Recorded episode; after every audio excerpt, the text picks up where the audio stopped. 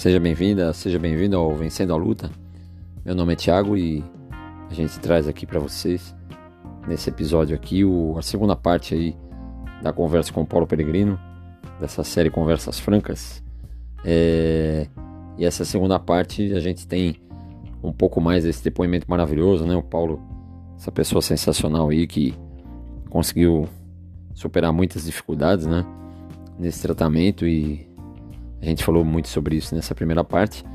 E, e nessa segunda parte, claro, ele fala bastante né, do, do quanto que ele pôde é, ser feliz aí ao encontrar a, o tratamento do Carticel, né, que a gente vai comentar aí durante o episódio, né, vale 2 milhões é, de reais, é um tratamento muito caro, mas que ele conseguiu aí através da Anvisa, né, através do SUS e tudo mais. Então, é, depoimento muito muito legal mesmo, de verdade, né? Fiquei muito contente de ter o, o Paulo conversando comigo.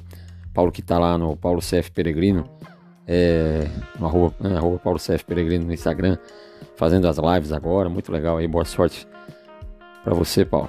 É, e, e, na verdade, é uma parte muito muito intensa aí da conversa, né? Quando ele fala realmente, vocês vão ouvir, né? Ele fala dessa esse período de cegueira, né, parcial que ele teve aí por uma hemorragia. Então, assim, é uma conversa maravilhosa. A gente acabou encerrando porque talvez, né, é, o tempo já estava muito, muito longo. A gente não percebeu, na verdade, né. Esse que é o melhor de uma conversa, né, de um, é, de, uma, de, uma, de um depoimento, de uma explicação sobre um tratamento, né. Então, é, como eu disse no, no episódio aí 1, né, na primeira parte eu, eu deixo sempre a pessoa conversar é, comigo, claro, mas falando mais, né? É, a pessoa tem, tem ali é, passando os detalhes, né? o quanto que é importante para quem está começando a enfrentar uma situação, ou, ou apenas você sabendo, né, que é, pessoas passaram por situações mais, mais complicadas, né? O quanto que a gente pode aprender com isso. Então, é, claro que o agradecimento aqui ele é ele é eterno e repetitivo, né? Então, muito obrigado, Paulo, mais uma vez, tá? Espero que vocês gostem dessa, dessa segunda parte. E, e claro, né? A gente vai tentar trazer aí, durante os próximos episódios, agora, dentro do Outubro Rosa, né? É, também nos próximos episódios aí eu tô separando o que quanto foi importante o setembro, é, no sentido, o mês de setembro, no sentido da, da medula óssea. É, a gente vai falar mais disso, né, durante os próximos episódios aí, e claro, mais conversas francas, né? Então agradeço você que está chegando hoje, chegando agora, você que veio aí através do Instagram, você que veio pelo, por, por, pelo compartilhamento, né? Muito obrigado, deixe sua mensagem lá, principalmente no Spotify, a gente tá na, na Aurelo, tá na, no Amazon Music, tá na, é, na Apple, tá no Google Podcast, então é sempre muito legal você que está chegando, pode é, mandar sua mensagem, claro, né, no arroba Vencendo a Luta, lá no Instagram, como a gente estava falando também. Então vamos ficar com essa segunda parte, pessoal, é, maravilhosa aí da conversa com o Paulo Peregrino.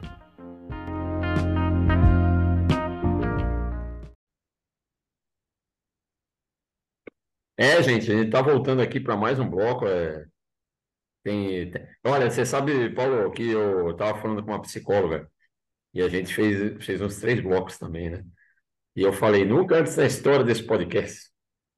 É, só para só né, deixar, aquela frase, né? Que a gente sabe do, do, do efeito em algumas pessoas aí dessa frase. Mas, é, e cara, assim, é, de verdade, acho que vai passar o tempo, né? Da, da doutora que, que me atendeu, né? Da Amanda. É, um abraço para Amanda aí, muito obrigado também para ela. E, e, que história, que história maravilhosa, né, pessoal? Eu, eu até, é, até algumas pessoas podem falar, né, que obviamente a gente às vezes é, interage, né, é, tem a réplica e tudo mais, né? Como aqui um, quem diria, né? Eu, eu, eu, queria fazer, quero fazer jornalismo depois de velho ainda. Você acha, ô, ô, Paulo, que eu, que eu devo fazer, não? Para poder falar entrevista de vez, não? Eu acho que sim, você tem todo o perfil para poder fazer Obrigado, Isso que você está então. fazendo, É, isso que você está fazendo, você está fazendo muito bem. pô, Parabéns. de coração, obrigado. E eu sei que eu, eu, eu falei, bom, mas, é, nessa coisa da, da entrevista, né, a gente não pode dar muita réplica, porque é justo para deixar a pessoa contar a história, né? E até minha esposa, é, que é esse pilar aí que a gente estava falando, né? Ela, ela falou comigo no intervalo aqui, agora há pouco, falou, você, você percebeu que você está entrevistando, conversando com a primeira pessoa é, paciente de verdade, né, no seu podcast? Eu falei, verdade, né? É a primeira pessoa que é, é, é, realmente passou pela mesmo, mesma situação que eu, né? Nesse caso, o paciente. Claro, é, a gente teve, né, é, outras, outras entrevistas e, claro, uma outra conversa que a gente tenha, né? Sempre lembra com muito, muito carinho e tudo mais. Mas é, de, desse- dessa situação, né? Desse problema de- que a gente... Problema não, que é uma palavra muito ruim. Mas essa situação que a gente passou realmente... é, mas é isso. Então, depois dessa cirurgia do, né, do- do- dos dois olhos, né, Paulo, que você estava mencionando, é, então foi uma após a outra, né? E você voltou, voltou a enxergar, é, mas precisava, né? Você estava falando do óculos e, e, e, e, né, e começou a ter uma vida mais ou menos normal de novo, Paulo. E aí veio, e aí que veio o carticel também. É, na verdade, a, a, a vida normal, eu, eu, eu só estou. Bom, depois eu falo, aí tudo bem, mas não era a vida normal porque eu ainda estava precisando curar, Uhum. É né, o meu câncer e eu estava com as dores, os Uhum. efeitos colaterais da quimioterapia que continuavam, Certo. né, estava com as dores que continuavam Uhum. e estava com a rotina que, enfim, que me, me impedia de fazer muitas coisas, né, Sim, também. claro, claro, claro. E aí, quando foi em julho, agosto de 2022, Uhum. aí minha família começou a, a pesquisar é, qual seria a opção do cartel que não fosse comercial, Olha só. né? Tá. Porque não dava, como eu falei, você o custo do comercial, o custo comercial do cartel Dois é milhões. 2 milhões de reais. E muitos planos já, já não iam cobrir. Então, a gente estava sabendo dessa dificuldade. Uhum. E aí, meu irmão, um irmão meu que é farmacêutico, né, e um outro lá que é na área de, que trabalha há muitos anos na área de ciência e tecnologia, aí Uhum. pesquisando na internet descobriram o nome do Dr. Wanderson Rocha, Certo. associado a uma terapia CAR-T-cell Uhum. é, no setor público, né? Entendo. E aí descobriram que ele coordenava é, a terapia CAR-T-cell dentro da, do SUS e Uhum. coordenava também eh, esse processo na, na rede DOR, né? E também era um cara que também era um dos coordenadores desse processo dentro do, da, da USP, né? Que ele é professor da USP também, né? Uhum. Então, aquela, naquela ocasião, a, a estratégia nossa da família, que o paciente, que isso aí tem que ser muito bem compartilhado, eh, essa é, é, é o caminho que tem que ser trilhado pelo paciente oncológico, na minha opinião, Uhum. porque a, a, o câncer é uma doença, assim como outras, é uma doença familiar, ou seja, ela afeta toda a família, Sim, sim. né, e afeta também todas as relações mais próximas de amizade que a pessoa tenha, né? Claro. Então, é, todo o caminho que tem que ser trilhado para abordar um tratamento de um paciente de câncer, ele tem que ser compartilhado, tem que ser muito bem definido e acordado Uhum. entre o paciente e seus familiares e seus amigos mais próximos. Quem sabe? Às vezes, às vezes tem amigos que são praticamente da família. Então, é Claro. importante ter é, essa combinação de, de, de- Uhum. informações. Então, naquele momento, pareceu para todo mundo, para mim, para minha esposa, para meu filho, para meus irmãos e tudo, porque que o caminho tinha que ser o carcel. Não tinha Certo. jeito. Porque, pelo que os médicos falavam para meus irmãos e para minha esposa, e eu não sabia, eu não tinha acesso a todas as informações que eles trocavam com, com meus médicos, né? E naquela ocasião, eh, ficava claro que eu não tinha uma alternativa, eu tinha que buscar o carcel Certo. né? E quando descobriram o nome do Dr. Wanderson, na mesma hora viram lá a possibilidade de marcar uma consulta com ele no Rio, porque ele atende no Rio de 15 em 15 dias, Olha só. né? E aí é, marcaram essa consulta que foi em setembro. Então, a primeira consulta que eu tive com o Dr. Wanderson e com a assistente dele, que é a doutora Adriene, Uhum. foi em setembro de 2023, do- 2022, perdão. Tá. E aí o Dr. Wanderson já estava, aí a gente levou, eu já tinha mandado para ele tudo, toda a documentação referente ao meu caso, né, exames, laudos, biópsias e tudo, para ele entender melhor. E aí ele explicou, né, com mais detalhes, que ele, ele coordenava esse estudo compassivo, que a gente chama, né? Certo. Que o estudo compassivo, o que que é? É, é, é quando um paciente ele é tratado dentro de uma universidade, Hum. né? Porque ele já esgotou todas as formas, vamos dizer assim, de ser tratado na parte comercial ou na, no, dentro das abordagens que a medicina dispunha naquele momento. Entendo. Então, quando ele, quando ele faz parte de um estudo compassivo, ele faz parte de uma experiência quase, né? E nessa experiência, ele assina uma série de termos e tudo, de, de, de autorização, Uhum. né? E da mesma forma o hospital assina também, da mesma forma os médicos assinam também. Então, é tudo muito bem acordado, né? E quando foi colocado para mim o que, que era o CATCEL, desde novembro de 21 que eu sabia o que, que era o CATCEL, mas quando a possibilidade se tornou concreta, isso em setembro de 21, de 22, quando o Dr. Vandes explicou que poderia se tentar Uhum. é, fazer com que eu fosse selecionado, quer dizer, eu teria que analisar melhor o caso, Tá. é, um comitê teria que analisar melhor o meu caso para saber se eu poderia ser selecionado para o estudo compassivo. Eu, eu tinha plena certeza de que aquele era o melhor caminho, não só do ponto de vista clínico, apesar de eu não saber da gravidade total né, da, da, da minha doença, do linfoma, Certo. como também para mim pessoalmente, porque, é, como eu sempre falei a você, eu acreditei sempre né, Uhum. é, no conhecimento, e no conhecimento é a base da ciência, Verdade, verdade. né? Sempre Uhum. tive muita, mui- muita fé nas coisas, isso eu fui adquirindo e fortalecendo ao longo dessa minha jornada, Uhum. E, e ao mesmo tempo eu tive experiências que me ca- acabaram assim consolidando na minha cabeça que a fé tem que andar com a ciência e vice-versa, como eu já falei você também.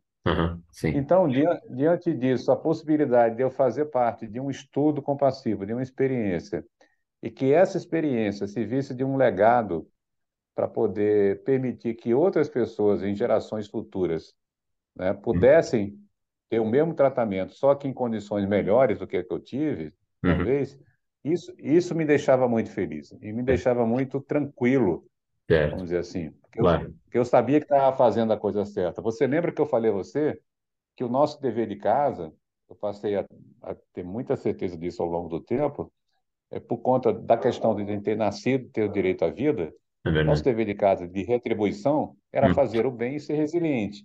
Sim. Então, nada melhor do que fazer o bem e ser resiliente ao mesmo tempo. E como que eu poderia fazer isso? Era participar de um estudo em que eu pudesse não só fazer o bem para outras pessoas no futuro pudessem ter acesso àquele tratamento, por conta do conhecimento que ia ser adquirido a partir dali, como Claro. também mostrar que e também mostrar para mim mesmo e mostrar para Deus que eu era resiliente, ou seja, Sim, não estava desistindo, Sim. né? Então, É. aquilo dali era uma oportunidade para mim, assim, fantástica que Deus me deu, que a ciência me deu, né? Para poder concretizar isso que eu estou falando. Uhum. Então, aceitei, né? Claro, naturalmente, a família também, né? Com a esperança de que, apesar de ser um estudo, é, é um experimento que já tinha sido feito em outros pacientes, né? No Brasil inteiro, Uhum. é, corria uma série, de- o doutor Vandes falava isso, né? Tinha uma série de efeitos colaterais possíveis, né?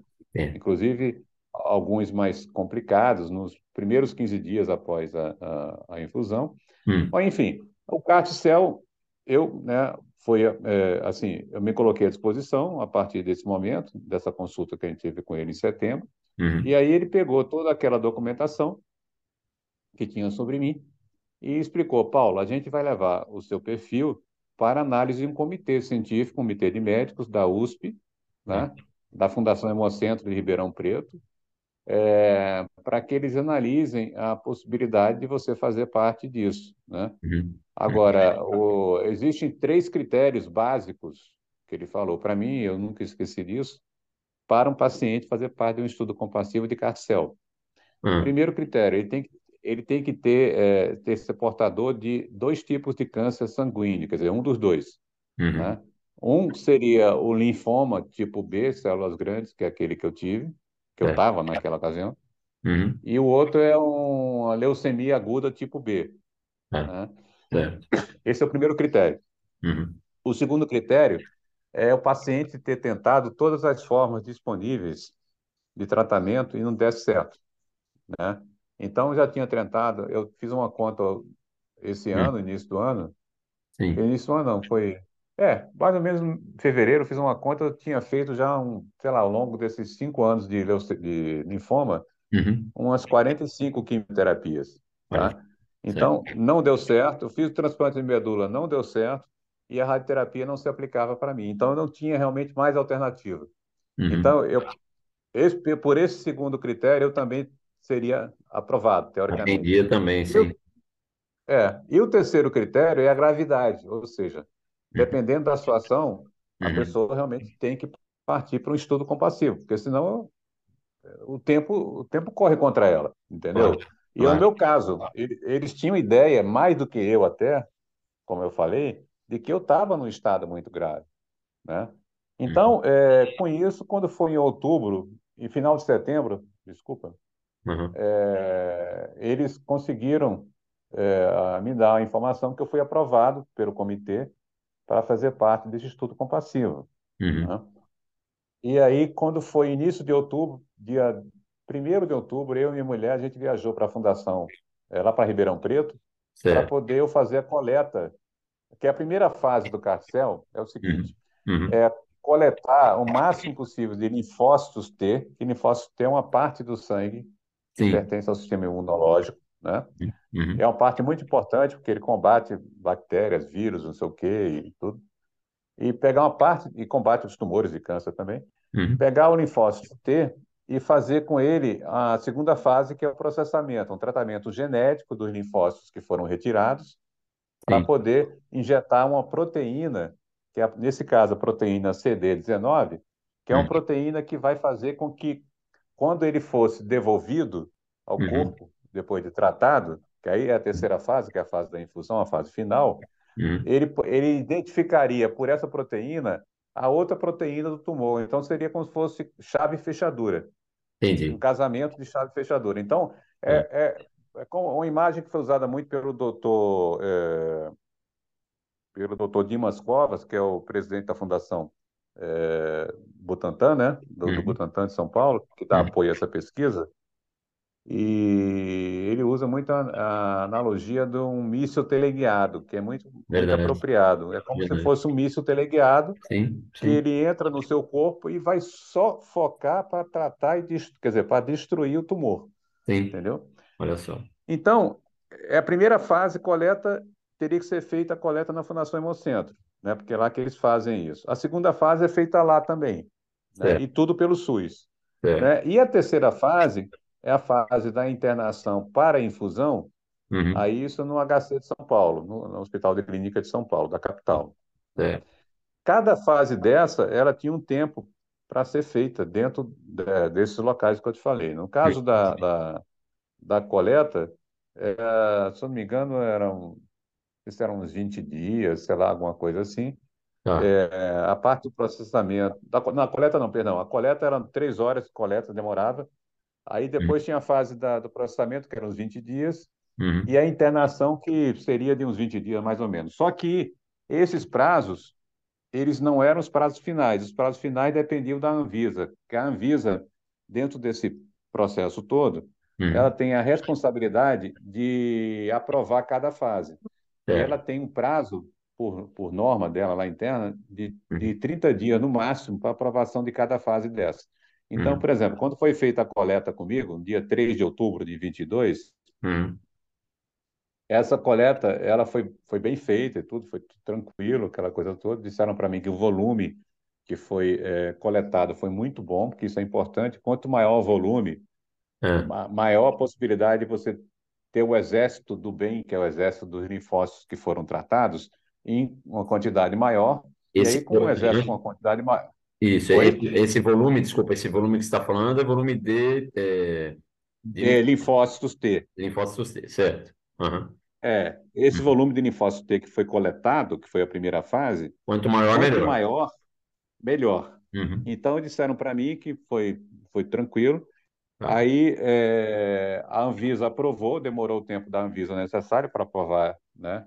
É, essa fase, que eles mandaram a documento, mandam a documentação lá para a Anvisa, a Anvisa analisa lá direitinho, ah, legal, não sei o quê, e tem até 30 dias para aprovar, aí parte para a segunda fase.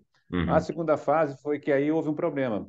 Em novembro, por aí, é, me informaram que deu um problema lá, porque na segunda fase eles fazem uns testes nas células para saber se elas vão ter duas, assim, duas características importantes. Uma delas eu me esqueci, mas a outra eu me lembro muito bem que deu problema foi a car- a característica da multiplicação. Ou seja, o fator de multiplicação das células tem que ser um fator X lá cada vez maior, enfim, um número grande, para Uhum. que na hora que você coloque aquele volume de volta no organismo da pessoa, aquele volume ele se multiplique naturalmente e consiga se tornar um volume cada vez maior dentro do corpo e consiga com isso ter maior capacidade de combater os tumores, Certo. entendeu? Certo. Então, no teste, no teste de multiplicação, todo esse fator de multiplicação lá nas minhas células, houve um problema, não deu certo. Tá. Descobriram que não tinha, não tinha um fator muito, muito Uhum. grande, o número lá, e aí eu tive que fazer uma nova coleta, né? Aí, em dezembro de 2022, eu fui de novo, aí eu fui sozinho em Ribeirão Preto e fiz uma nova coleta, né? Essa nova coleta eh, deu tudo certo, e aí a coisa foi andando e deu tudo certo também no processamento. Uhum. Aí, quando foi em fevereiro, 13 de fevereiro de 23 desse ano, eu Uhum. tive que me internar novamente de emergência aqui no Hospital de Niterói. Enquanto isso, os prazos da Anvisa estavam correndo normalmente, claro. Uhum. É, e aí, nessa, nessa internação, é, eu estava com neutropenia febril, ou seja, está com uma baixa de neutrófilos, que é um Uhum. dos componentes do sistema imunológico, né? Estava com uma redução de neutrófilo muito grande no meu corpo, por conta talvez da quimioterapia, não sei, não me lembro. Uhum. E com isso é, gerou uma neutropenia que eles chamam febril, que é uma situação grave, um paciente oncológico. Uhum. E também, ao mesmo tempo, eu estava com uma plaquetopenia grave, ou seja, estava com uma redução de plaquetas muito grande. E aí, quando eu fui internado dia 13 de fevereiro, aqui em Niterói, ainda mediram minha febre logo lá, minha temperatura logo no início, descobriram que eu estava com febre de 39 graus também, que é outra situação grave, um paciente oncológico, você Sim. sabe disso, Sim. né? Então, eu fui internado de emergência, né? Tive, num período que eu fiquei internado aqui em Niterói, de 13 de fevereiro até dia 2 de março, eu tive algumas infecções que Tá. foram, graças a Deus, foram debeladas, foram tratadas. Uhum. E aí, quando, dia 2 de março, dia 1 de março, foi me informado pelo Dr. Wanderson que eh, eles já estavam providenciando, já tinham providenciado, já tinha sido, tudo aprovado pela Anvisa lá, Uhum. e ele está, ele está providenciando a minha internação lá em São Paulo, né, assim que eu tivesse alta, lá Uhum. do Hospital de Niterói, para poder fazer a terceira fase, que era a fase da infusão. Não, Sim.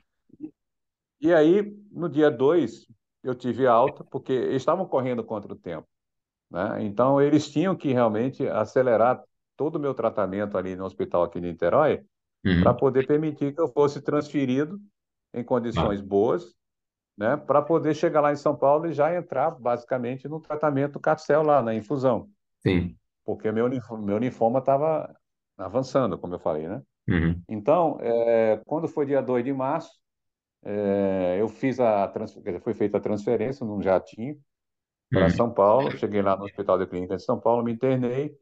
No segundo dia da internação, fizeram um teste de Covid e descobriram que eu estava com Covid novamente. Outra vez. É. Aí eu tive que passar três semanas, quer dizer, não atrasou em três semanas o processo todo lá do, do Carcel. Eu tive Uhum. que passar três semanas fazendo testes negati para negativo, claro, da Uhum. Covid, até que ficasse liberado no terceiro teste, e aí pronto, eu estava livre para poder voltar à minha trajetória em direção à infusão do Carcel, Uhum. né? E o Carcel ele foi infundido, né? As células foram infundidas eh, no dia 24 de março, de 2023. Uhum. No dia seguinte eu tive febre, que é, é, eu já sabia dos efeitos possíveis, eu sabia, como eu tinha né, já dito aqui, Uhum. que os 15 dias imediatos à infusão eram os piores momentos, porque eu poderia ter uma série de efeitos colaterais ali, Certo. por conta da, da- de todo o processo do meu organismo lá, aquela guerra interna, né, que eles É, chamam de claro. tempestade de citocina, Uhum. que pode gerar efeitos até efeitos neurológicos e tudo, cognitivos. Isso aí que me preocupava muito, Claro. né? Tanto que eu, num dia, na madrugada do dia da infusão, Uhum. né, do dia 24 de março, eu mandei uma mensagem pelo zap para minha esposa, me despedindo dela. Porque eu- não que eu não acreditasse que desse certo, eu sempre Uhum. acreditei nas coisas, né, que dessem certo, mas eu sempre Claro. também tive cuidado de ter um plano B, né, Sim, na minha sim. vida, né? Uhum. Então, quando eu sabia que a situação era crítica, em qualquer situação de mi- minha vida, eu Uhum. sempre já procurava buscar uma alternativa, quer dizer, alguma coisa que pudesse, é, enfim, ter um plano B, né? Não só o plano A. Uhum. E aí, é, eu, a minha preocupação é que a Carcel gerasse comigo é, um efeito colateral qualquer neurológico Claro. que me impedisse depois de ter uma comunicação normal com as pessoas, né? Verdade. E, e até situação pior, que eu não sobrevivesse ao Carcel. É Sim, possível, sim, porque isso tudo claro. estava na mesa lá, né? Uhum. É. Então, é, teve o Carcel, que foi um negócio assim, né? Uhum. Eu estava no quarto lá e chegou lá uma, uma enfermeira segurando um, um, uma espécie de uma bacia, sei lá, alguma coisa assim, uma caixa, Olha. Ah, é, com um, um saquinho menor que uma bolsa de, de, de soro, aquelas bolsas de soro que a pessoa é comum Uhum. ter no hospital, menor que aquilo, pequena Uhum. mesmo, e até metade com líquido meio laranjado. Aquele líquido alaranjado eram as minhas células processadas, o meu linfócito T processado para ser devolvido, ou seja, toda aquela minha jornada de 13 anos de É. luta contra os cânceres, né, toda aquela coisa que eu tinha passado estava se resumindo a um negocinho desse. Eu até falei para a enfermeira assim, eu falei, não é possível que isso tudo seja fruto de tudo isso, É. desse conhecimento. E era. Então, em uma hora, aquilo foi feito. Ou seja, em uma hora, eu consegui, assim, eu podia ter a perspectiva de estar me curando de uma jornada de 13 anos, Sim, entendeu? olha só. Então, É. fiz a infusão, no dia seguinte tive uma infecção, que era também considerado um efeito normal. É, aí, quando você tem uma infecção é, depois de um carcel, aí Uhum. você tem que ser internado na emergência, não tem jeito. Ah, Aí, eu, ao longo dessa minha internação pós-carcel, eu tive três infecções, né, com febre e tudo, aí fui internado três vezes para emergência. Aí sempre era um padrão. Eu chegava na emergência, ficava dois dias lá na, na UTI, né? Uhum. E na UTI lá eles conseguiriam reduzir a febre, eliminava a febre, a minha pressão voltava ao normal e Antibióticos aí, também. é, aí descia para a enfermaria de volta, né? Vou Uhum. continuar internado na enfermaria. Tá. Teve uns dias, teve uns dias logo depois também no Carcel, Uhum. que eu fiquei muito preocupado, foi quando eu tive esses efeitos, não todos, mas tive alguns efeitos neurológicos, né? Eu fiquei desequilibrado, não conseguia ficar em pé, sempre desequilibrado para um lado ou para o outro, Certo. né? E ao mesmo tempo também minhas mãos tremiam muito durante uns dias, mas tremiam que eu não conseguia segurar uma colher de sopa, né? Para tomar sopa eu não conseguia. Uhum. Meu irmão teve um, meu irmão estava lá me visitando, mais velho que eu, teve que Uhum. dar uma sopa na minha boca, porque eu não, não conseguia. Isso me prejudicou, assim, em termos de cabeça, para mim, não foi muito legal aquilo, né? Porque eu Uhum. estar lidando com aquilo, eu só Claro. pensava em sair daquilo, daquela situação. E, mas aí eu tinha certeza que aquilo ia acontecer também, porque eu tinha um acompanhamento de uma equipe multidisciplinar, entendeu? Um negócio muito bem organizado lá. Então, ia fisioterapeuta lá, ia neurologista lá, ia psicólogo lá, ia infectologista, ia todo mundo para poder me visitar. Uhum. E a neurologia, a doutora Ana Luísa, que ela participou exatamente para saber dessas, que tudo um protocolo, né, que já sabia como é que lidava com essa situação de carcel. Uhum. Então, essa equipe neurológica lá do hospital já sabia que tinha que monitorar o paciente carcel antes de fazer o carcel e Uhum. depois do carcel ao longo de um tempo, né? Até que eliminasse qualquer dúvida que ele tivesse alguma sequela neurológica. Uhum. E então, antes do carcel e depois do carcel, ela chegava lá no quarto e fazia uma série de perguntas para mim, perguntas que teoricamente eram fáceis, mas eu tinha que responder exatamente por isso.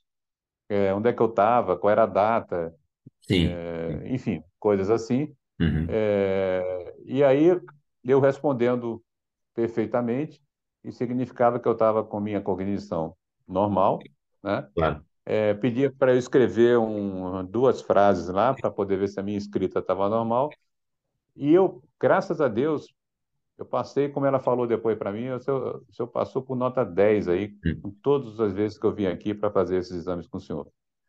Aí eu agradeci, aí fiquei tranquilo, passou esse período, Uhum. né? Aí fui, aí fui ficando lá. Quando foi dia 28 de abril, tive a alta, né?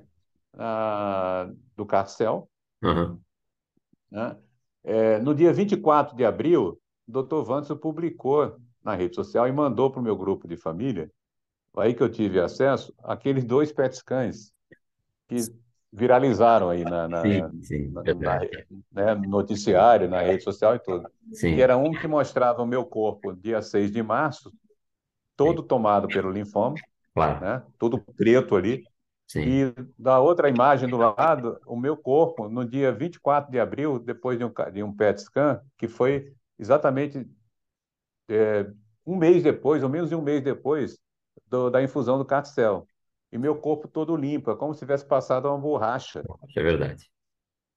É na verdade. imagem anterior. É impressionante mesmo. Aquilo foi muito, aquilo é muito impressionante. Para mim, até agora, é mesmo dois, três meses depois, sei lá, mais ou menos isso, Aham. quatro meses depois, eu É. ainda não caiu a ficha para poder entender que aquilo dali era eu, entendeu? Olha só. Quer dizer, eu não tinha, eu não tinha ideia.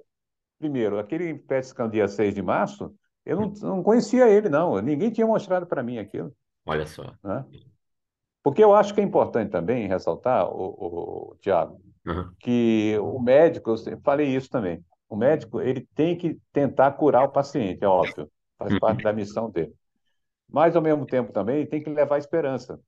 Sim, Então, eu entendi perfeitamente quando descobri depois que havia aquele PET scan no dia 6 de março com o meu corpo todo tomado, eu entendi perfeitamente em função disso, porque que ele não tinha mostrado para mim. claro. Porque se eu tivesse conhecimento daquilo, talvez tivesse perdido boa parte da minha fé, que a coisa ia dar certo, Uhum. entendeu? É Porque eu não consigo, até agora, imaginar Aham. alguém numa situação daquela, né?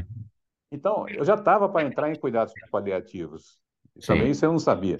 né? Fui saber depois.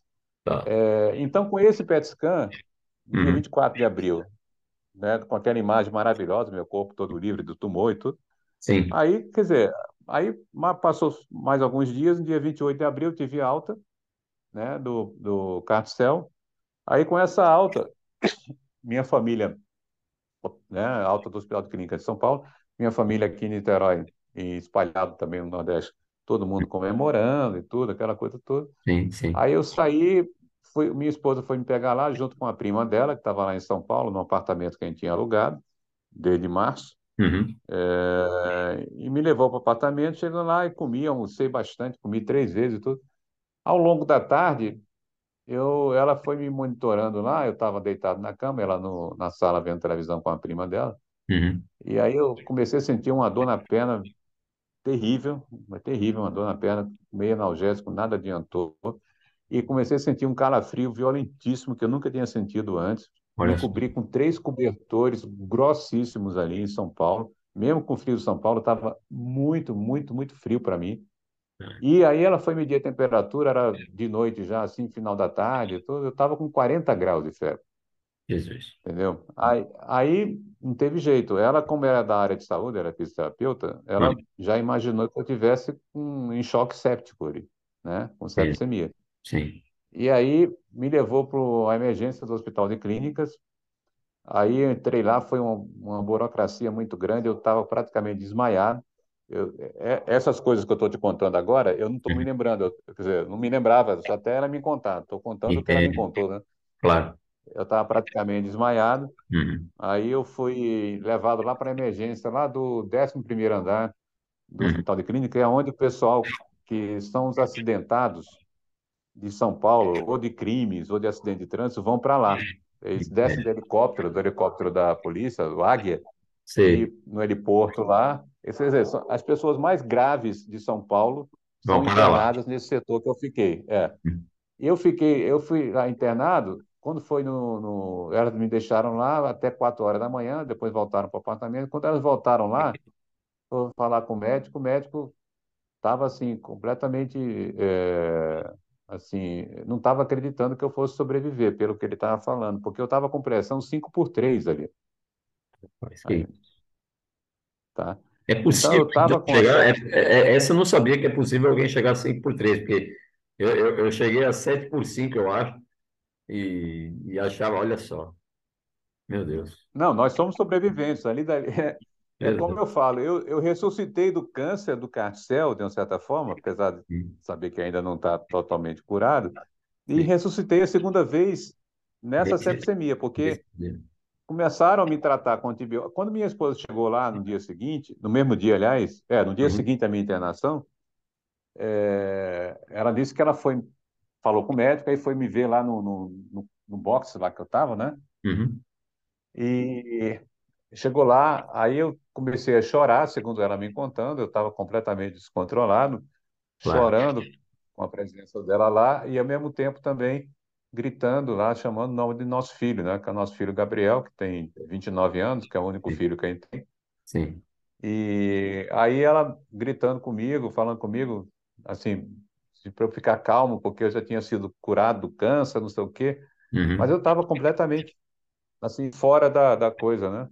uhum, E, e aí ela pegou, ligou para meu filho aqui em Niterói, ele estava aqui em Niterói, ele tinha quebrado, por, por infelicidade, ele tinha quebrado a mão no mesmo dia, né? E estava com o braço gessado, né? Uhum, Aí ela falou: vem para cá que seu pai quer ver, não sei o quê, papapá, vem, pega um avião, vem de qualquer jeito. Aí conseguiu pegar o avião, foi lá para para São Paulo para me ver lá, né, nessa situação.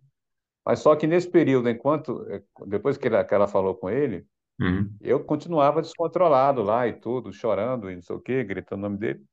Aí teve uma hora que eh, ela me contando isso, que eu estava com um oxímetro no dedo, e aí eu peguei, tirei o oxímetro do meu dedo e segurei forte na mão dela e a outra mão na mão da prima dela. E falei assim, tipo, olha, não preciso mais da- do, do- equipamento, do oxímetro, eu só preciso da mão de vocês. Entendeu? É como se eu tivesse ali, Tiago, fazendo uma reflexão sobre aquele momento, é como se eu tivesse me despedindo, entendo. entendeu? Tipo assim, diante de tudo aquilo que estava acontecendo, o que aconteceu comigo, estava acontecendo naquele momento, eu- é como se eu estivesse indo, entendeu? Ali, ah, ali foi uma situação muito. E eu só estou te contando isso porque ela me contou, porque eu não me lembro de nada, absolutamente nada do que aconteceu a partir do momento que eu fui para o hospital, né? Claro. E aí eu fiquei internado, e como eles suspeitavam que a, a infecção. Eles descobriram que era uma infecção que eu tinha adquirido no hospital, é Uhum, aquelas famosas bactérias hospitalares que, sim, sim. vão, né, que estão no mundo inteiro. Uhum, Mas era uma infecção super forte, daquela mais forte que tinha, que eu tinha que tomar, tive que tomar cinco antibióticos ao mesmo tempo. E só que eles achavam que o ponto de infecção talvez fosse um catéter. Eu tinha um porte-aquete sim. implantado. Porte-aquete, para quem não sabe, é um catéter que é implantado dentro do corpo do paciente. Ele Uhum. fica só com a superfície aqui aparecendo, que Isso, facilita na quimioterapia do paciente oncológico. exatamente. Também Então, em vez do, é, em vez do paciente oncológico ter que ficar toda hora sendo furado para abrir um acesso, injetar a quimioterapia, Uhum, aqui é só dar uma injeçãozinha, colocar um, um catéterzinho por fora e pronto, aí injeta a quimioterapia por ali beleza. sem muita dor, Uhum, né? Então, eu tinha aquele porta-aquete desde 2019 que eu tinha implantado ele. Então, tá. os médicos achavam que, pelo prazo de validade, poderia ser ali o ponto de infecção. Então, me pedi, quer dizer, aí recomendaram que eu ficasse ali para poder ter acesso, em algum momento que vagasse, à sala Uhum, de cirurgia vascular, para poder o médico lá tirar o catéter. Só que essa sala nunca vagava, porque ali era um local, como eu falei, para atender pacientes gravíssimos, pacientes que chegavam a todo momento. Né? Então, eu, eu, diante de uma situação dessa, eu não era o paciente mais grave para eles. Tá. E ali, ali é como se fosse, Tiago, um hospital de guerra. Tá? Você sabe Imagina. que numa guerra, os médicos escolhem aquele caso mais grave, gravíssimo mesmo, risco de vida, para poder tratar. E aquele que está em estado grave, mas não é tão grave, ele vai ter que esperar. Esperar. Então eu estava nessa situação, Sim. ter que esperar, entendeu? Mas Hum. só que numa situação daquela, eu estava sozinho no quarto, só tinha direito à visita durante uma hora, de quatro às cinco da tarde. Uhum. Eu estava assim desesperado para poder abrir essa vaga logo, fazer esse tratamento, eh, tirar esse cateter e voltar para a enfermaria. Eu não Sim. estava mais aguentando ficar ali, entendeu? Porque ali é uma situação que você ficava abandonado mesmo. Eu me sentia abandonado ali. Uhum. Não estou tirando mérito nem de ninguém ali, porque eu fui salvo por eles, tá? Sim, claro. Só claro. que é é uma situação que você é salvo e depois você tem que ficar mais um tempo por uma razão, no caso, no meu caso ali.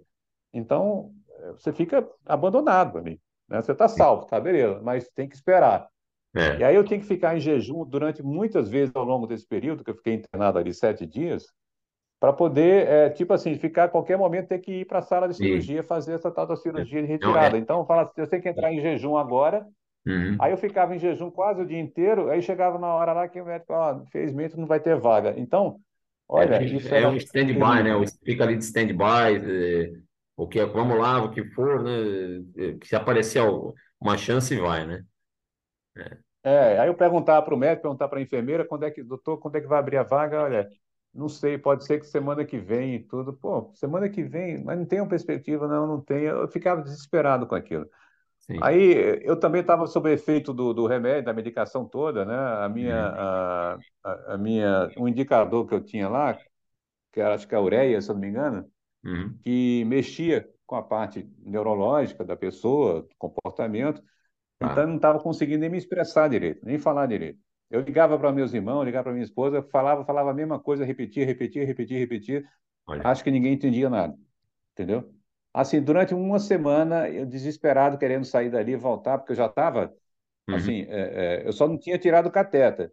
Mas aí chegou uma hora lá que o médico assistente, o Dr. Vandes, chegou lá para mim, depois de várias visitas que ele fez para mim ao longo do período, e viu a minha situação toda, que eu estava praticamente implorando para sair dali. Ele falou: Paulo, vou transferir você hoje para a enfermaria de volta, porque lá a gente vai conseguir fazer, numa outra sala de cirurgia que tem lá perto, Pronto. fazer essa cirurgia para tirar esse cateto. Não vai precisar você ficar aqui. Aí eu falei: graças a Deus, doutor Érico, o senhor consegue, consigo. Aí, três horas depois, aí eu fui transferido. Isso foi no sábado, dia 6 de, de, 6 de maio, Certo. tá? Eu voltei Uhum. para minha enfermaria, quando todo mundo já me conhecia ali, já tava, pessoal, os enfermeiros ficavam felizes da vida. Isso, isso para lá o mesmo em, isso lá em Ribeirão, não? Lá em Ribeirão Preto? Não, não, isso, isso tudo lá no Hospital de Clínica de São Paulo. Ah, tá, mas essa transferência foi pro, pro- dentro do Não, hospital? a Não. transferência, É. é, a transferência que eu falo, que eu saí do setor de emergência que eu Ah, estava para entendi. tratar da sepsemia Lembrei que e da retirada do cateter e, e voltei para o setor de enfermaria, dentro Sim, do mesmo verdade. hospital, Sim. tá? É. Então, voltei, e a partir dali comecei, quer dizer, continuei o tratamento da minha infecção, né, que ainda não tinha sido debelada totalmente, estava sob controle. Então, cinco, cinco antibióticos, aquela coisa toda, até que finalmente, né, é, bom, retirou-se o cateter, aquela coisa toda, descobriu-se que a infecção parece que não era ali, Uhum. mas era uma bactéria hospitalar muito forte mesmo. Uhum. E daí, quando foi no dia 28 de maio, eu tive a alta definitiva do hospital, né? Só que essa alta no paciente Carcel, quando ele tem alta do hospital, ele tem que ficar 30 dias Hum. eh, instalado perto do hospital para ser É. monitorado, fazendo exames semanalmente de hemograma, né, É. um exame de imagem ou outro, se precisasse, Uhum. e tendo uma consulta médica por semana também, pelo menos, para poder ser monitorado durante 30 dias, fora do hospital, Tá. tá? Ou seja, então você tem que ficar ali perto. Então, o apartamento nosso já tinha sido propositalmente alugado ali perto do hospital de clínica de São Paulo. Então, eu fiquei indo toda semana lá, é, e todos os hemogramas que eu fiz a partir dali da minha alta estavam todos cada vez evoluindo melhor, entendeu? Até que chegou no momento que a médica falou: Olha, Paulo, eu vou dar alta para você definitivo, para você voltar para Niterói. Eu acho que por volta da primeira semana de julho, alguma coisa assim. Uhum. Aí atrasou um pouquinho, porque eu tive uma intercorrência no meio do caminho, tive uma febre, que me levou à emergência de novo, mas aí foi tratado rapidamente. Eu, quatro dias depois voltei para o apartamento de novo. Uhum. E aí, quando foi dia 8 de julho, voltei, né? Peguei um Ah. ônibus, né? Eu, minha esposa e a prima dela, a gente pegou o ônibus e voltamos direto de São Paulo para cá, que é um ônibus que faz a linha direta, né? Para. Niterói. Tá. Chegamos aqui dia 9 de julho pela manhã, e aí é, a sensação, é, fina- tentando finalizar aqui, Uhum. é, quando você falou a sensação, você me perguntou, em alguma ocasião eu falei, é, de estar voltando à rotina, sei lá, alguma coisa assim. Na Uhum. verdade, foi a primeira vez em muitos anos, né, em muito tempo, que eu voltei para casa com a sensação que eu não tinha nada a resolver. Da minha- Eu, eu passei, para você ter ideia, teve, teve momentos que eu tive nessa internação de São Paulo, que eu tomava oito medicamentos por dia. Eu passei a tomar aqui, depois que eu voltei da alta, aqui em casa, um Uhum. medicamento só. Olha. Então, e, quer dizer, e mais ainda com a recomendação de fazer um hemograma a cada 15 dias e não semanalmente, como eu fazia. Quer Uhum. dizer, quando eu estava quando eu estava nas outras internações que eu voltava para casa, eu sempre fazia hemograma cada semana, Tá. né? Sempre tinha uma consulta médica a cada 15 dias. né? Sempre tinha um exame de imagem a fazer a cada 15, sei lá, alguma coisa assim. Agora não, eu voltei com Uhum. a recomendação de tomar um medicamento apenas, ter hemograma a cada 15 dias, consulta médica a cada mês e um PET scan daqui a três meses. Sim. Ou seja, então eu tô me, sen- eu me senti absolutamente como eu me sentia há muito tempo, livre, Sim, sim. entendeu? Até porque, até porque deixei de ter as dores que me atormentavam, Verdade. entendeu? Sim. Então, isso daí, para mim, é uma sensação única, que eu poucas vezes eu tive ao longo, quer dizer, não tinha ao longo desses cinco últimos anos, desde 2018 para cá, Sim. né? De, de não ter nada disso que eu estou te falando. Uhum. Então, quer dizer, é, agora eu tô, eu tô tentando voltar, quer dizer, minha rotina de trabalho está complicada, porque isso me prejudicou muito o tempo de trabalho, né? Que eu trabalho com marketing, publicidade, e na área de energia solar também. Certo. Então, é, eu estou agora é, mais focado em tentar é, é, entrar num acordo com alguma editora para a publicação do meu livro, que eu estou escrevendo meu livro desde 2021, 2022, Sim, que é um sim. livro que conta toda essa jornada, né, que eu estou te contando agora. Uhum. Uhum. E então estou dedicado a isso, né? Fora as coisas de rotina da casa, né? Que quando você faz home office, você está sempre envolvido com alguma coisa de rotina. É verdade. Vou ter um exame com o Dr. Vandes agora dia 11, uma consulta com ele. Uhum. Eu fiz um hemograma agora essa semana, que a, ontem ficou pronto, eu mandei para a médica assistente dele. Ela disse que tinha que tinha algumas coisas ali que estavam eram secundárias ao tratamento, que iria conversar comigo depois. Uhum. Não sei, pode ser coisas que realmente que seriam ainda desreguladas, né, vamos dizer assim. Verdade, é um É, mas, né, um efeito, né, do efeito, exatamente, uma adaptação do corpo, né? É, pode ser, não sei. Uhum. Mas, de qualquer maneira, clinicamente, ela disse que eu estou muito bem, que eu fui numa consulta com ela semana passada. Uhum. E eu estou fazendo também um. é, também vou fazer um exame, um Doppler na minha perna, que a minha perna direita está muito inchada ainda por conta de um Tá. dos tumores que eu tinha aqui na perna. O meu, meu terceiro linfoma foi na perna direita. Então, é, um dos tumores aqui, um tumor principal, Uhum. ele estava imprensando os vasos linfáticos e com isso, quando o vaso linfático é comprimido, ele Uhum. libera linfedemas, né? Linfedemas são pequenas bolsas de gordura, vamos dizer assim, que aí vão se espalhando por aquela área e vão ocupando espaço. Aí a perna incha. Atrapalha o Então, vascular, a- né? é, então ali eu fui num médico ontem, um angiologista, que ele disse que tem duas hipóteses para minha perna estar inchada. Uma, que pode ser uma hipertrof- uma hipertrofia de um gân- gânglio linfático, porque os gânglios linfáticos eles são necessários, porque eles são filtros, É. Sim, eles filtram o nosso sangue, sim. né? Só Uhum. que por conta da minha quimioterapia, do excesso de quimioterapia que eu fiz ao longo da vida, então ele deve ter hipertrofiado um gânglio ali, que é o gânglio que ficava nessa região inguinal, Uhum. e com isso esse gânglio ficou sem função, mas ficou imprensando, né? E tá lá, né? Então a outra a outra hipótese que ele tem é que isso seja decorrente de um da própria quimioterapia, enfim, e, e que isso possa ser tratado também. Ele acha que pode reduzir, né, Uhum. esse inchaço. É, ele pediu um Doppler para fazer. Tá. Ele, ah, ele acha que a outra razão ele acha que pode ter sido em função de uma trombose que eu certo. tivesse tido, mas Uhum, que não foi diagnosticada, uhum, né? Lá em São Paulo e tudo. E nessa trombose, a minha perna tem ficado inchada como sendo um efeito da trombose, né? Então, ele acha que é possível, até o Doppler pode confirmar isso para ele, que a minha perna possa desinchar, Uhum, passou os medicamentos para mim sim. e pediu para usar uma, uma meia, uma meia compressiva, Ah, tá. né?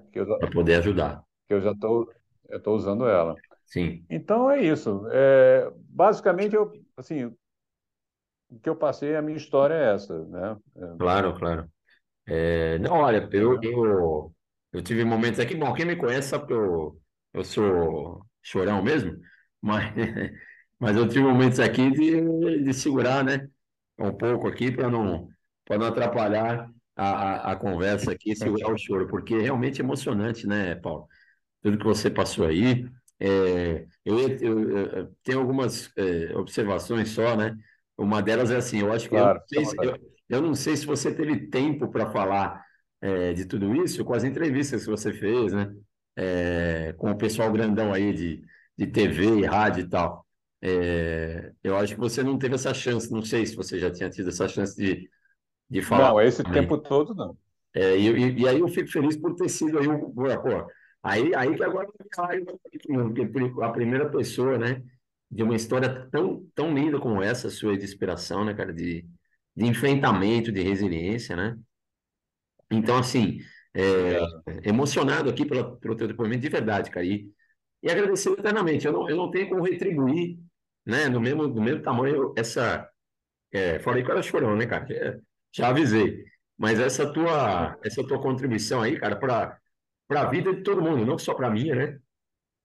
Eu tenho, tenho passado aí por umas. é, depois da retirada do baço que eu tive, né? é, apareceu uma, uma coisinha no, no, no fígado que eles nem tem como fazer biópsia agora. Eles falaram que é tão pequeno que tem, dá até medo de mexer e tal. Mas o oncologista que eu tenho, doutor Augusto, um abraço para ele. Ele está me devendo uma entrevista faz uns, uns cinco anos já, mas tá bom. É uma conversa. Mas, mas assim, é um, é um cara sensacional que me ajudou, me ajuda e salvou minha vida também. É, então, assim, eu acho que serve para mim também, né? Continuar nesse enfrentamento. É, para quem está ouvindo, cara, assim, olha, é, é, gente, isso é de um, um- de um valor que não- realmente não, eu, eu não vejo a, a, a magnitude, não dá para mensurar o quanto que é importante a gente ter uma- um depoimento desse, de verdade mesmo, de verdade. É, parabéns, Paulo, parabéns pela tua. é, é, agradeço, né, mais uma vez aí, eternamente grato. Espero que eu possa ir a Niterói tomar um café com você um dia, ou você aqui em São Com Paulo. certeza. Estando aqui em São Já está convidado. Obrigado, querido. Pois é, aqui me convidando já, né, pô? Ô, Tiagão, o que é isso, né? Mas, mas olha, Paulo, o dia que você tiver Mas, ô, Tiago, Aham, pode é, falar. Tiago, deixa eu te falar. É, é o seguinte, é, bom, primeiro agradecer, né, so- mais uma vez a oportunidade, as, as suas palavras e é, é como eu falei, as inspirações estão ao lado da gente. A gente basta a gente olhar, né, e identificar é, os próprios sinais que a gente tem ao longo da vida, que às vezes a gente não, não percebe, são pequenas coisas que acontecem, como eu já contei aqui, Uhum, né, e que são inspirações que a gente tem que ter para poder se fortalecer nessa luta, né? uhum, Essa luta é sempre com a família, não tem jeito, também é outra coisa que eu aprendi, como eu falei a você.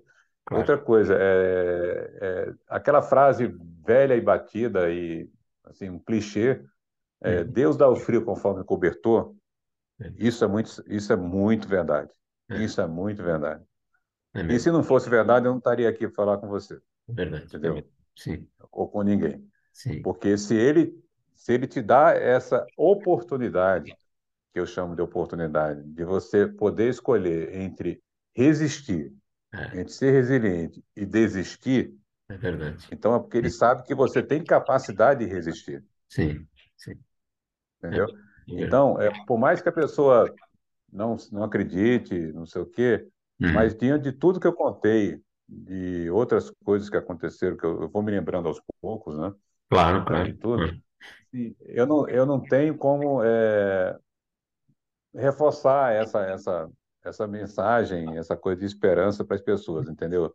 sim, Eu acho que você tem, até pela tua, assim, pela tua idade, pela tua aparência, uma pessoa jovem, saudável, tudo, Uhum. entendeu? E pela Obrigado. tua força e pela tua, tua ideia também, assim, Uhum. parabenizar você pela tua ideia de você poder compartilhar, fazer com que as pessoas pudessem compartilhar e possam compartilhar suas experiências nisso, de superação, né? obrigado. Eu acho que, eu acho que você está tá fazendo o dever de casa, como eu falei. É, É aquele que é dever de casa, o famoso dever de casa que eu falei, que é fazer o bem e ser resiliente. verdade. Então, Legal. então você está sendo um instrumento também de, Uhum. de inspiração para muita gente Uhum. que às vezes é como eu falei, não importa se é um se é uma coisa grande, se é uma coisa dramática, se é uma coisa, sei lá, Uhum. não importa se é um veículo, uma TV Globo, sei lá, não Sim, importa isso. O que sim. importa é que a gente pode, em pequenos atos, em Uhum. pequenas ações, a gente pode demonstrar que o nosso caminho é sempre esse, é fazer o bem e ser resiliente, entendeu? Claro, claro. E eu acho que eu, acho- que você está tá demonstrando isso também, e eu fico feliz em poder estar contribuindo de alguma forma aí para Pô, com certeza. luta, Obrigado. né? Para a sua luta e para a sua ideia também. E Sim. eu só queria uma coisa, que você falou que não pode me retribuir, mas é uma coisa que você pode me Hum, fazer também, que é o seguinte: pode depois falar. você manda o áudio desse programa para mim, Claro. poder gravar, Sim, mandar pelo por e-mail, alguma coisa, porque sim. eu gostaria de. É porque, como eu estou escrevendo meu livro, Ah, então tá. todas as entrevistas que eu tenho dado têm Sim, servido para mim para poder me lembrar de lógico. certas Hum, situações, certas reflexões que eu faço ao longo da entrevista que eu gosto, eu gostaria de trazer para o livro, entendeu? Claro, com certeza. Então, para mim é um exercício de Sim, memória ao mesmo tempo e um sim, exercício que isso vai, vai me dando subsídios para poder eu continuar elaborando meu livro aqui. Então, se você puder mandar o áudio depois para mim, com é, certeza, o, é apenas isso, é apenas isso que eu, e depois me dá, me passa o link também, óbvio, Sim, tiver, né, pronto aí, claro. para poder eu compartilhar, sei lá, de alguma forma, ver como é que eu posso compartilhar isso com as pessoas também. Obrigado. Entendeu? O seu programa aí. Deixa, deixa eu só, você já, Tá? eh, eh, já alongando mais ainda aqui, mas assim, esse livro você já tem nome, você está contando a sua história para alguém, é uma, é uma coisa mais autobiográfica, não?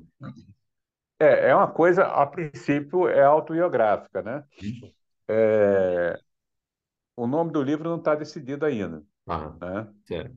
Mas é como se fosse uma, meio tipo em cronologia, né? Um, é um Sim, modelo de, que eu gosto, há muito tempo que eu penso em fazer assim, certo.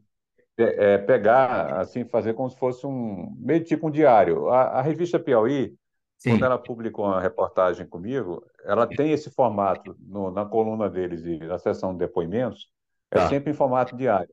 Mas sim, eu já tinha começado a fazer meu livro dessa forma, em certo. 2022, 2021, como eu falei, Aham, escrevendo manuscrito ou mesmo no computador, que eu tenho já umas. Eu acredito que no to... de computador eu devo ter ali um total de formato livro de uhum, umas 120 páginas, mais ou menos, certo. tá? 130 páginas. Tá, Mas a minha ideia é fazer isso é, de uma forma cronológica, entendo. né? E então, quer dizer, é, apesar de não ter título, seria como se fosse isso, um diário, Aham, né, de toda a minha vivência como paciente, tá.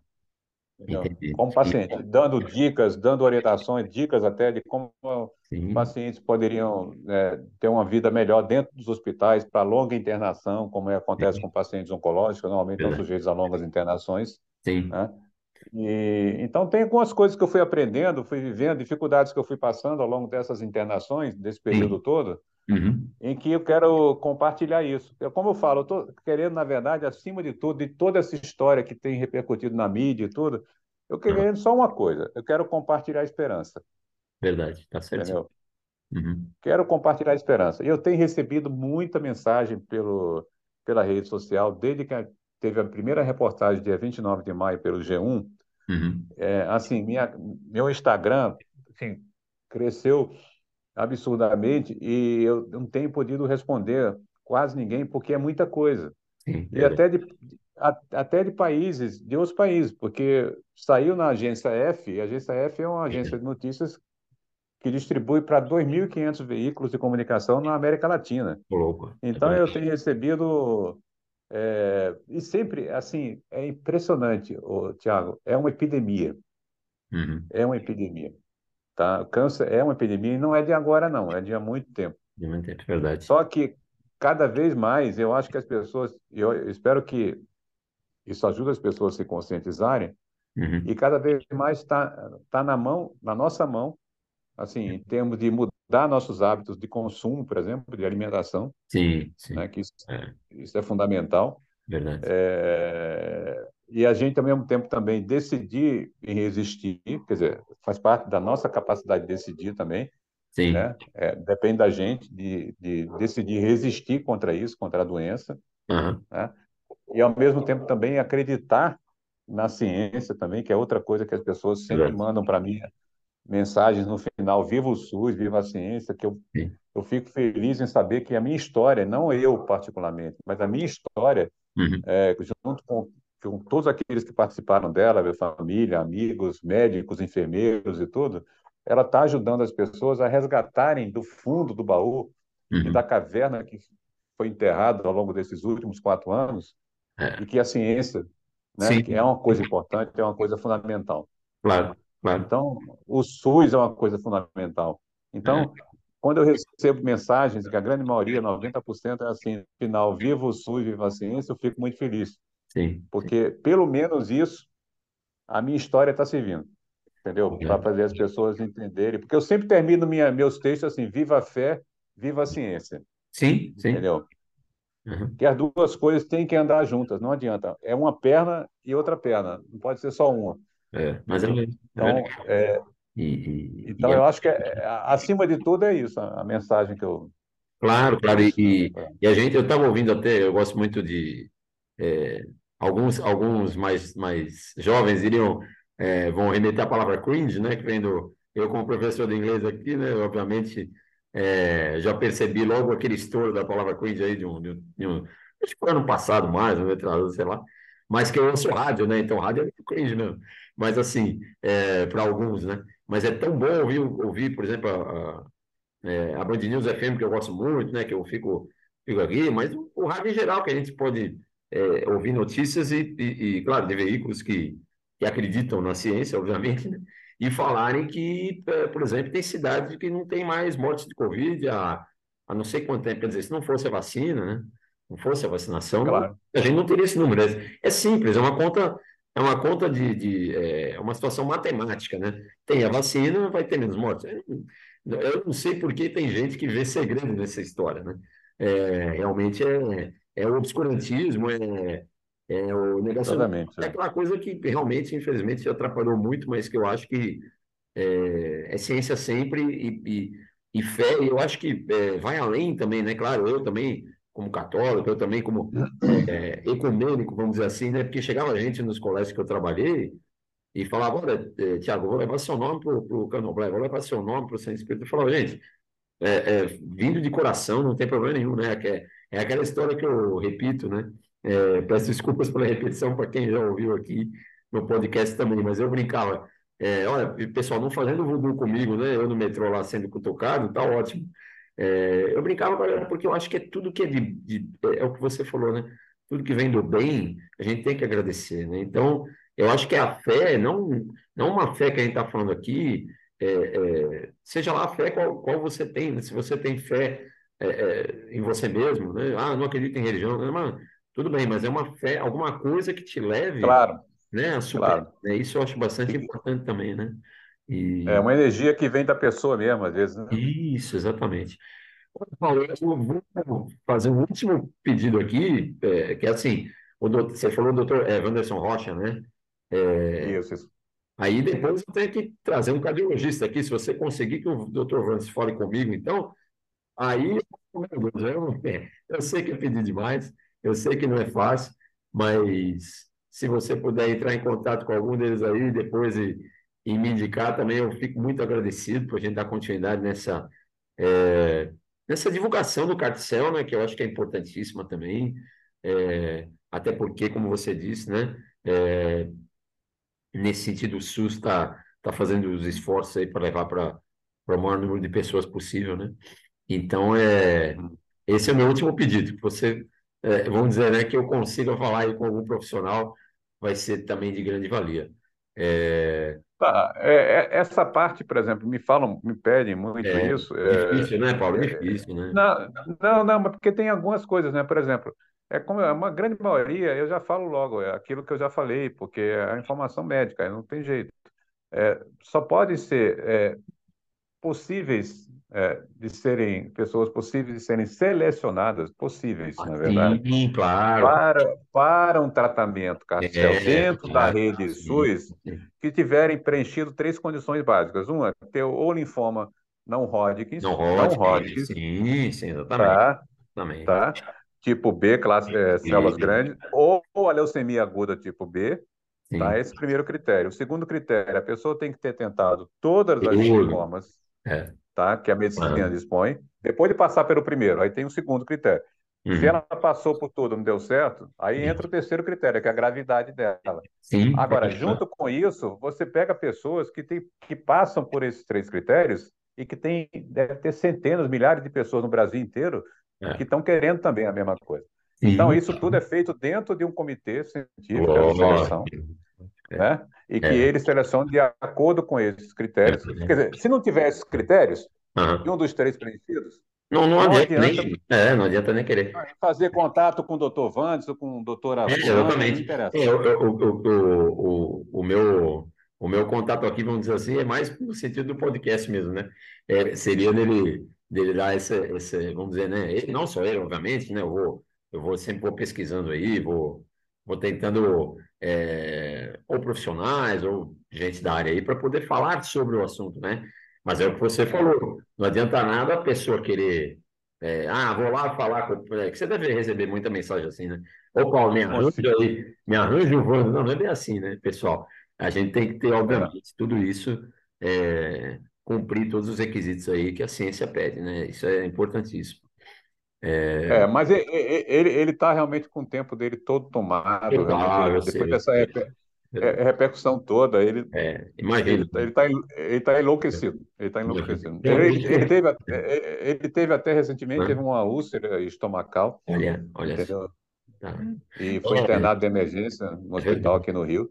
Entende? Então, quer dizer, É, tá fácil a vida não para tá, ele não. com certeza, com É, certeza. agora, detalhe, só importante, só para finalizar aqui. Ele, Ah, o. Vance, ele, ele não, ele não trata de câncer de uma forma geral, ele trata de câncer hematológico, ele é hematologista, Sim, tá? O hematologista, para quem não sabe, ele trata de doença de sangue, doença do claro, sangue. Entre, claro. entre essas doenças existe o câncer. Uhum. Agora, o oncologista trata de câncer em órgãos, Sim, órgãos sólidos, tá?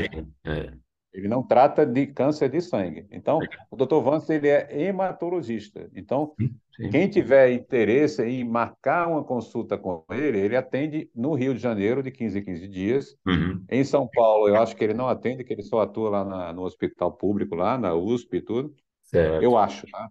Ah, Agora, pode também, é, quem me pede telefone para marcar consulta com ele, eu dou o telefone da Rede Dor, sim, da legal. Oncologia Dor, que é onde ele atende aqui no Rio, Certo, né? entendo. Então, Maravilha. quanto a isso, É, não, me pedem, eu mando lá pelo, pelo eu- Zap, eu procurar na internet, é, é sim, Oncologia Dor, Rio de sim, Janeiro, sim, pronto. exatamente. Não, e, e é uma, é, eu acho que assim, né? É toda uma equipe também, né? A gente, é, a gente sabe que tem toda uma equipe lá que, que vai poder orientar as pessoas, né? E isso é muito legal que você já Sim, faz, quer dizer, é, eu acho que as pessoas também, às vezes, pelo desespero, são muito imediatistas, né? Ah, eu quero é. conversar com o Jesus. Oh, não, pera um pouquinho, pessoal, não é meio assim. A gente tem que primeiro, né? Vamos falar com, É, os, com os anjos e com os santos primeiro, né? Que estão ali é verdade, cara. Os na apóstolos primeiro, né? É, então, aí, né? Primeiro, para Os depois, apóstolos. pra É, os apóstolos, exatamente, para depois passar para os outros níveis, né? É, é. isso, Paulo, você deve estar feliz, porque foi apertado, Oi? você deve estar feliz que o Flamengo venceu ontem, né? É, Foi, foi, venceu. apertado, hein? Venceu bem. É, Mas venceu bem, né, rapaz? O jogo do. Libertadores nunca é jogo É, fácil, né? E o, e o Olímpia é um time que estava invicto já há sete jogos na Libertadores, é, então, entendeu? rapaz, foi, foi. É, Ele não é um time, né? Não não é um time que, que se joga para o ataque. Tanto que eles fizeram uma retranca muito forte ali. Ficou, não, não, imagino, é, não imagino que tivesse a facilidade que teriam qualquer outro jogo ali, que é. o Flamengo fez uns jogos muito ruins também.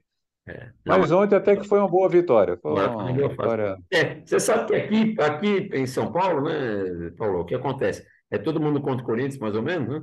E mas quando, quando chega a vez do, do Palmeiras, a gente torce contra o Palmeiras também, né? Então, assim, se vocês se encontrarem, por favor, elimine o Palmeiras, só isso. Mas de resto, um abraço, um abraço para o pessoal é, palmeirense, ah. porque, como a gente falou no, no, no começo, na zoeira aqui, na brincadeira, ninguém é perfeito, né? Então. Ninguém é perfeito. É, é verdade. Então, e, e dizer aqui, né? Eu estava fazendo aqui uma, uma consideração aqui, acabei não lembrando da Fátima na placa. Não é que eu não lembrei, eu lembrei, né? Mas assim, a Fátima foi, uma pessoa maravilhosa, também deu um depoimento aqui. Ela, é, no Instituto Amor Rosa, ela trabalha muito né, contra o câncer de mama, ela passou também, é, como, como diz um, um conhecido meu, por poucas e não tão boas, né? E, mas também um exemplo de inspiração, né? É, pessoal do Uma que está lá, né? O pessoal do, do, do, que fez o Dragon Boat na, na represa de Guarapiranga, que a gente foi lá, eu fui em loco, lá foi a primeira externa, e por enquanto quase, é, não, foram duas ou três externas que eu fiz de podcast, é, a Alessandra e a Rosilda que tiveram lá também na, dando depoimento delas, né, sobre o câncer de mama e tal. Que eu falei aquela hora, Legal. um paciente, um paciente é, é, no sentido do primeiro paciente que teve um problema parecido com o meu, né, nesse sentido. Mas sou eternamente grato aí pelo, pelo depoimento das pessoas também. E, Paulo, olha, é, não tenho palavras aqui para agradecer o seu tempo dedicado mais uma vez. Parabéns pela sua história. Brizola e eu, onde é que a gente encontra o Brizola e eu, Paulo? O livro, meu livro que eu escrevi, que eu, eu pré-lancei ele, eu nem contei, né? Porque em 2020, quando eu estava no meio da pandemia, o uhum. livro tinha ficado pronto, esse Brizola e eu, um mês antes. Aí, eu, meu lançamento estava todo marcado para acontecer no Museu da República, aqui no Rio, aquela coisa toda. É. Aí tive que cancelar, porque a pandemia cancelou tudo, né? É e eu internado lá, no, isolado lá no quarto, no hospital, aí eu falei assim, não, pô, o livro está pronto, e mandaram para mim uma cota de 300 exemplares aqui para minha casa, Uhum. Aí eu falei assim, não, vou pré-lançar esse livro, não tem jeito. Aí o que, que eu fiz? Combinei com minha esposa, ela uhum. ficou durante ao longo de uma semana levando para mim lá no hospital, deixando na porta do corredor, onde a enfermeira pegava um pacote de 10 livros, Olha. Né? É. Aí esse livro ela, ela entregava para mim higienizados, ou eu mesmo higienizava com álcool, porque estava sujeito à contaminação uhum. ali e tudo. Uhum. Aí eu peguei, é, é, esses livros, livros foram é, tiveram uma dedicatória minha para cada um deles e eu entreguei para uhum. entreguei as pessoas deram uma contribuição para o uhum. lançamento dele e tudo é, para vários familiares e amigos a partir do hospital Olha entendeu só. e aí quando eu fazia isso aí combinava com minha esposa ela voltava lá no hospital a enfermeira pegava o livro comigo deixava na porta lá da, da, da, da do corredor lá Aí a minha esposa chegava lá, pegava o livro e pronto, aí entregava para cada um Olha. que tinha encomendado o livro. Que então maravilha. eu fiz o pré-lançamento dele durante a minha internação por transplante de medula. Diretamente do né? hospital. É. é, diretamente do hospital. e aí, a, e continua ainda, depois dessa coisa toda, minha, essa minha jornada toda, uhum. eu fiquei impossibilitado de, de, de, ficar trabalhando em cima dele, né? Uhum. Mas agora eu, eu voltei, eu voltei da alta, Tá. Então já tiveram de uma de, dessa semana, de segunda-feira para cá, foram uns hum. 10 livros que já foram encomendados comigo. Tá. É só a pessoa mandar um zap para mim, é, entrar em contato pela minha rede social primeiro, tá? pelo meu Instagram, tá. que é que você tem minha rede social, não tem, Tiago? Sim, eu, eu, eu, sigo o do livro, né, do Brizola e eu, e segue a minha rede particular, que é arroba paulocfperegrino. No, no, Insta, no Insta ainda não, estou lá no. Eu sigo você no Facebook, no Insta não. Mas legal. Ah, então segue, segue no. É, se você puder, é, claro. só para ressaltar isso. Para quem quiser, vá é. lá em arroba paulocf, F de faca, peregrino, peregrino Sim. com R. Legal. Tá? Uhum. Esse é meu Instagram. Aí manda uma mensagem para mim, aí tá. eu troco é, o WhatsApp com essa pessoa Aí essa uhum. pessoa depois manda um zap para mim, eu mando as instruções para ela e a gente acerta a entrega do livro aí. A entrega do livro, legal. Então tá aí, pessoal. É. Paulo CF Peregrino é, no Instagram aí para você ver também o trabalho do, do Paulo nesse livro, é, Brizoleiro. Eu já devo é. seguir aqui, é. já, vou, já vou fazer esse caminho aí também. É, é. Pra, Com dedicatório e tudo. Dedicatória. Aí, aí, aí, vai ficar, aí é melhor ainda, né? A dedicatória tem outro, tem outro sabor, tem outro, né? outro valor. Eu estou pensando, eu tô pensando em mandar só dedicatória e deixar o livro para trás, porque. Exatamente, só olha, a dedicatória do, do, do Paulo Pellegrino, olha, daqui uns anos, é. daqui uns anos aí ele vai virar internacional, eu tô, vai, eu tô brincando. em Nova York e tudo mais. Aí a gente já tentou, o Paulo, antes disso ele já me deu um autógrafo aqui, ó. Mas não, aí... mas sabe por que, que eu falo isso? Sabe por que uhum. eu falo isso, Tiago? Porque o livro, para quem escreve, Sim. eu sou redator, sou escritor, é certo. como se fosse um filho. Qualquer texto que a gente escreva é um, é um filho. É um filho que nasce, entendeu? Sim. Então eu tenho muito carinho pelo, pelo livro, né? E, e assim como eu tenho muito carinho pelo livro que eu estou escrevendo, Sim. Né? Porque eu sei que ali dali é, é você entrega o filho para o mundo, né? Mas você tem que é. entregar ele muito bem entregue, vamos dizer assim. Sim, sim. Né? Então, uhum. eu vou, vou confessar. Então, o texto, que eu o texto que eu, o, é. o texo que eu escrevo a dedicatória ele é muito é feito com muito cuidado, com muito carinho, porque eu sei ah. que ali eu estou é, entregando um livro é, para uma pessoa que vai gostar, que eu tenho certeza que vai gostar, Uhum. E eu estou deixando ele todo cercado ali, todo o afeto, uhum. todo o carinho que a gente tem por um filho, na verdade. Né? Verdade. E você pode ter me, me inspirado mais uma vez, estimulado, porque eu, eu é, escrevo, já escrevi poemas aí, né? Escrevo faz uns 20 anos, vou escrever. então. Tendo, tendo então. alguns writers block, é claro, né? O normal acontecer, passar um tempo sem escrever nada. Mas, assim, é, é um sonho também realizado, é, é a ser realizado, desculpa, para que eu possa lançar um livro, nem que nem que seja, eu sempre brinco, né? Nem que seja para minha mãe, para para minha esposa comprarem, pelo menos, mas pelo menos, mas é claro, né? A gente fala na brincadeira, mas é, é, é justo esse sonho para para que a gente possa publicar. É, então vou, vou tentar Tem fazer isso. É. Coloca isso como missão. Hoje você tem é. ferramenta que você pode usar fácil no próprio Word, do Office, tudo. Você Sim. vai lá e fala. Uhum. Tem, tem um botão lá de microfone, você fala e aqu aquilo que você falou é transcrito lá, você vai, entendeu? Sim, então, você que é uma pessoa, talvez, que não. As pessoas às vezes não tem muito a questão de escrever, ou então não tem muito saco de escrever, preferem falar. É. Então agora tem ah, recurso para falar e, e passar para papel ao mesmo tempo. Passar, com certeza. Então, não, Mas... não deixe não fazer. Então é isso, pessoal. Siga o Paulo no Instagram. Essa pessoa, meu, sensacional, que tem esse exemplo de inspiração aqui. Eu quero agradecer para você que vai que está ouvindo e, e, que ficou até o final. É, pô, também sem palavras para o pessoal que está me acompanhando, né? E, claro, claro. E obrigado, Paulo, mais uma vez, de coração, tá? E se tiver em São Paulo aqui, ou quando eu estiver por aí, quem sabe, dá um toque que a gente tira uma, tira uma foto e posta no, no Insta lá tomando um cafezinho. Ah, com certeza. Você está mais do que convidado aqui. Obrigado, tá bom, Tiago. Obrigado, parabéns. Obrigado mano. também, tá? Muita saúde, muita paz, muitas felicidades aí para você, para a família, tá bom? Tá bom, Tiago. Para você também, tá? Para todos aí. Obrigado Muito e sucesso aí no seu tratamento. Tá? Tudo de bom. Obrigado, obrigado aí. Tchau. Obrigado. Tchau, tchau.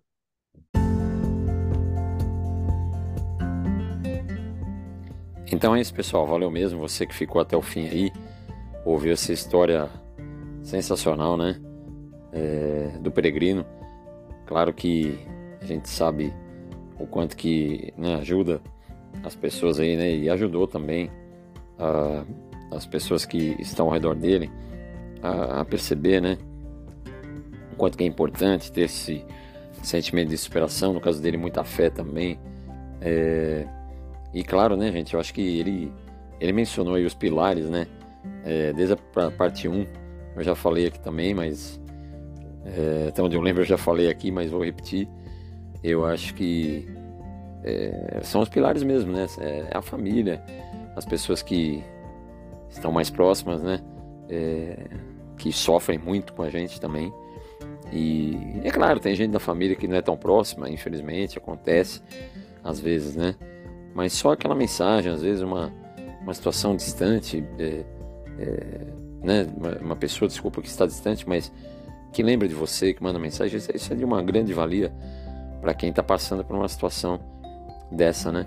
E, e, claro, né? Eu acho que é sempre muito bom lembrar o quanto que a, a distração é importante também, né? Ele falou muito é, do futebol, né? Eu, eu, sempre falei da música, no caso do meu tratamento, né? Então, é, músicos amigos maravilhosos que eu tenho, que são apaixonados por música também, é, shows e festivais que eu fui sempre liberado pelos médicos, claro, né? Então, é, mas é isso, né, gente? Então fica essa, essa conversa franca aqui, é, maravilhosa na série. E, e claro, né, pessoal? Você fique atento aí para as notificações. Claro que a gente tem que, às vezes, esperar uma brecha é, do nosso trabalho, como sempre aqui agradecendo o pessoal do colégio, né? Do, é, da, da, escola, das escolas que eu trabalho, é, amigos, família, claro, sempre aí, né? Então, é, fique atento, a gente vai tentar trazer mais conversas francas, né? Na verdade, eu já tenho até conversas francas gravadas aqui e, e é isso. Então, a gente vai sempre tentar é, ver o que a ciência traz, né, pessoal? Que os, o que a gente pode aprender com, com o depoimento das pessoas, né? É, de profissionais. É, o, o, aprender com a fé também, por que não, né? Então, é, e sempre com esse intuito, sempre continuando é, com o mesmo pensamento, né? Que estamos vencendo a luta. Muito obrigado por acompanhar, pessoal. Um grande abraço e até o próximo episódio.